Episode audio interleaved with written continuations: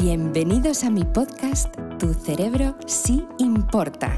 La revolución del conocimiento del cerebro ha llegado de las manos de vuestra Kata Hoffman.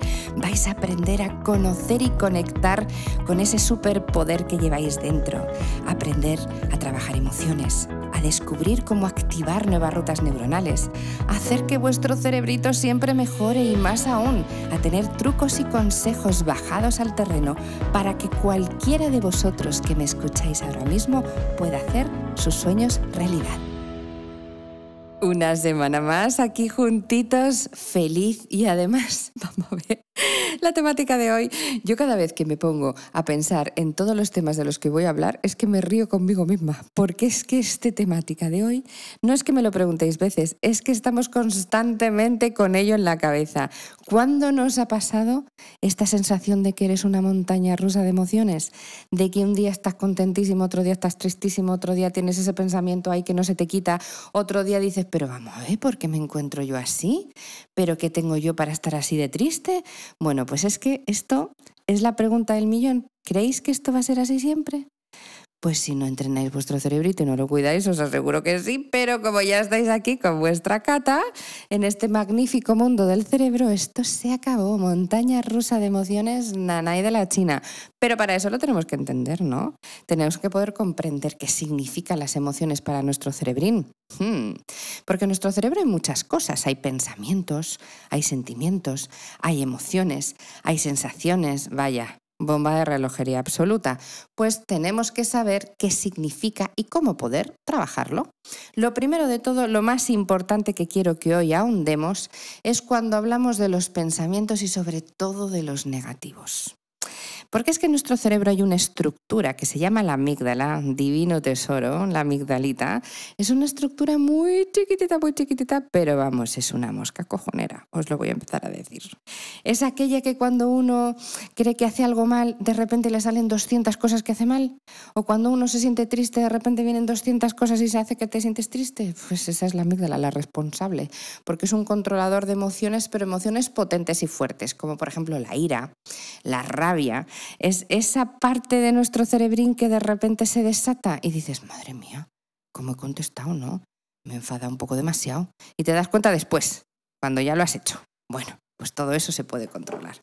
Cuando hablamos de pensamientos, emociones, sensaciones negativas, recordar que ya hablamos en capítulos anteriores, y si no lo habéis escuchado, ir a ellos, porque son importantes que los vayáis escuchando todos, que el cerebro ya de por sí de serie, como cuando tú compras un coche y viene con esa parte toda de serie de carrocería tapizado tal tal, pues aquí nuestro cerebrín de serie viene con el 70% de nuestros pensamientos negativos.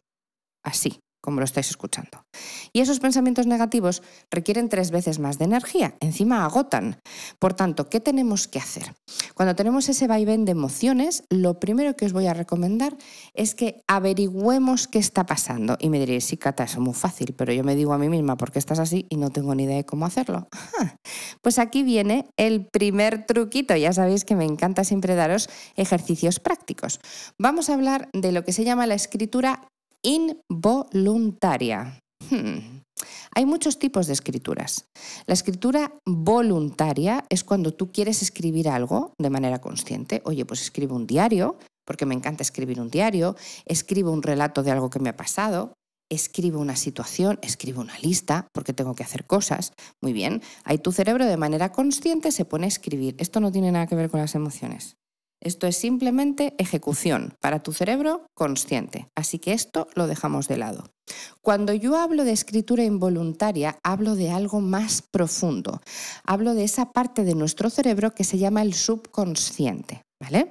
El subconsciente es una parte del cerebro que almacena información, que hay estructuras cerebrales muy potentes, como por ejemplo el hipocampo, que ayuda mucho con la memoria, está también ahí muy metidita la imaginación.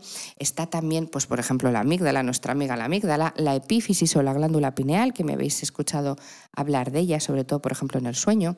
Toda esa parte la rige el subconsciente. ¿Qué pasa? Que hay mucha información que tiene nuestro subconsciente que nosotros no sabemos. Y esa información nos revuelve un poquito. Y sobre todo cuando va acumulando, acumulando, acumulando, puede hacer que lleguemos a estallar como hace la amígdala. Estallamos en un grito, en una rabia, en un enfado. ¿Qué hay que hacer? Para que eso no sea esa montaña rusa, hay que aprender a enseñarle a nuestro cerebro a sacar la información al exterior, no guardarla dentro. Esto es lo primero que quiero que aprendáis hoy. Os pido por favor que cuando tengáis un pensamiento, una sensación, una emoción, un sentimiento que os haga sentir mal, que os dé rabia, que os enfade, no os la guardéis. ¿Cuántas veces nos guardamos todo? ¡Bum! ¿Y por qué he hecho esto? ¿Y por qué pienso esto? ¿Y por qué hago esto? ¿Y por qué? ¿Y por qué? ¿Y por qué? Y lo dejamos ahí permanente. Eso hace que nuestro cerebro se bloquee. Si en cambio en el momento de sentirlo, yo lo que hago es cojo un bolígrafo, un folio en blanco. Importante, ¿eh? Esta técnica, que se llama el cuaderno de las emociones, necesitamos hojas en blanco. No pueden ser rayadas, ni pueden ser cuadriculadas, ni pueden ser de color azul, ni pueden ser de color gris blancas. Y esto tiene un porqué. Para que realmente la escritura involuntaria sea efectiva, no puede haber ninguna distracción. Y os pongo un ejemplo. Yo tengo un cuaderno preciosísimo de rayas. ¿Y qué es lo primero que hago cuando voy a escribir? Ay, voy a ver que la letra esté entre las dos líneas, voy a ver que esté bonita. Vamos mal. Si hacemos eso, estoy pensando. Por tanto, ahí no estoy escribiendo involuntariamente. Estoy escribiendo cómo? Pues de manera consciente. En cambio, si yo tengo una hoja en blanco y no tengo ninguna distracción, cuando yo tengo ese pensamiento, tengo ese sentimiento, tengo esa emoción y la escribo, la mano se convierte en la válvula de escape para nuestro cerebrín. A través de la escritura, sin pensarla, sacamos todos esos pensamientos, sensaciones, emociones que nos están haciendo que nos sintamos un poco regular. Y me preguntaréis, Cata, ¿cómo hago eso? En el momento que te pase. Sí, sí, sé que es complicado. Pues no, no lo es. Aquí nunca os voy a dar cosas que son complicadas. Si estáis en casa, facilísimo, porque tenéis un cuadernito, el cuaderno de las emociones, donde lo pensáis y lo escribís. Uf, me siento triste, pues escribo la palabra triste. Estoy enfadada, pues escribo la palabra enfadada. Esto es muy bonito porque hay veces que en vez de una palabra os sale una frase y hay veces que en vez de una frase os sale un texto. Dejaros llevar, dejaros fluir, porque el cerebro necesita sacar. Si os sale una palabra, una palabra, una frase, una frase, un texto, un texto, hay veces que me decís, es que he rellenado tres hojas. Bueno, pues tres hojas. Eso es fantástico, ¿vale? Tenéis que tener también en cuenta el tipo de boli que utilizáis. No podéis estar cambiando de bolígrafo. Si empezáis, por ejemplo, con el color azul, todo el cuaderno de emociones ya va a ser con el color azul. Y el tipo de boli es importante por lo mismo. Si empezáis a probar un bolígrafo nuevo, ya estáis pensando en el boli de manera consciente. Uy, pinta regular. Uy, ya me he quedado sin tinta. Siempre utilizar un boli que sea algo que para vosotros conocido o por lo menos probarlo antes, si es un boli nuevo que os habéis comprado, probarlo antes y que no suponga algo nuevo para el cerebro, ¿vale? Que podáis sacarlo. Esta técnica, si no estáis en casa y no tenéis el cuaderno a mano, os voy a dar soluciones. Podéis tener una libretita chiquitita, por ejemplo, que eso sí, pues cabe en un bolsillo o en el bolso. Entonces una libretita chiquitita lo pensáis y lo volcáis. O si no, pero esto que os voy a decir ahora es ya como la última vía, ¿eh? No me seáis vagos porque ya sabemos que el cerebro es muy vago y cuanto menos vaya a currar, mejor. Ya en último recurso, más que quedarse todo en nuestra cabecita, prefiero que me grabéis un audio, por ejemplo, os hacéis un autogrupo de WhatsApp y grabáis un audio y os mandáis esa sensación, esa emoción, ese pensamiento o lo escribís. ¿Por qué no me gusta este recurso? Porque me gusta utilizarlo solo en caso de urgencia o emergencia porque lo que realmente ayuda a sacar la información y a equilibrarte a nivel emocional es la escritura. ¿Vale? Este proceso tan sencillo, tan potente, se llaman las podas neuronales artificiales. Es la mejor manera de equilibrar tus emociones. La palabra podar es como cuando tú recortas un árbol, cuando tú tienes un árbol que tienes que ir recortando sus ramas para que luego vuelvan a renacer, pues el cerebro hace podas neuronales. Normalmente la poda neuronal sucede entre los 5 o 6 añitos y los 16. Ese es un momento muy mágico del cerebro que en función de la experiencia del niño y el adolescente de todo lo que haya hecho, de lo que haya aprendido, no de lo que le haya gustado. ¿eh? Algún capítulo haremos de la diferencia entre la personalidad y la identidad. Ahora vamos a hablar de lo que es la poda.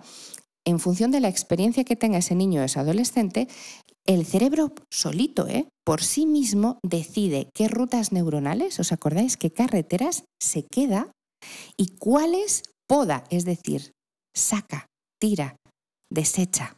Esto es impresionante. En esos años se produce con esa poda la conformación de la personalidad. Y la técnica que hoy os estoy explicando, yo la saqué en mi estudio de investigación del cerebro y la creé porque pensé, vale, podamos de manera natural cuando somos niños y adolescentes, pero ¿por qué no aprendemos a podar de manera adulta cuando hay muchas cosas que nos queremos quitar de nuestra cabecita? Muchísimas. Y por eso creé esta técnica que se llama la poda neuronal artificial. Hay un montón de tipos y maneras de podar, pero esta para ese terremoto emocional es súper importante. Así que tomar nota del primer consejo para el equilibrio de emociones. Ahora vamos a otro que os puede ayudar muchísimo que es el momento en el que pensamos. Cuando nos viene el pensamiento negativo, en ese instante, si pensamos en un pensamiento positivo, nos va a ayudar muchísimo. Pensamiento negativo, pensáis en uno positivo. Siempre el mismo, el mismo pensamiento negativo con el mismo pensamiento positivo. Esto se llama la sustitución de pensamientos. Fijaros la magia con la que terminamos hoy. Quedaros con esta frase. El cerebro no olvida, el cerebro sustituye. Nos vemos la semana que viene. Que disfrutéis del día. Chao. Si queréis conocer un poquito más de mí, no os olvidéis, me podéis encontrar en todas las redes sociales, Instagram, Facebook, Twitter, LinkedIn, en por supuesto mi canal de YouTube, en el maravilloso Club Neurofitness, que si no sabéis en mi página web www.catalinahoffman.com me encontraréis, y la música maravillosa en las plataformas digitales, como por ejemplo Spotify, Amazon Music o Apple Music, ya sabéis, buscarme.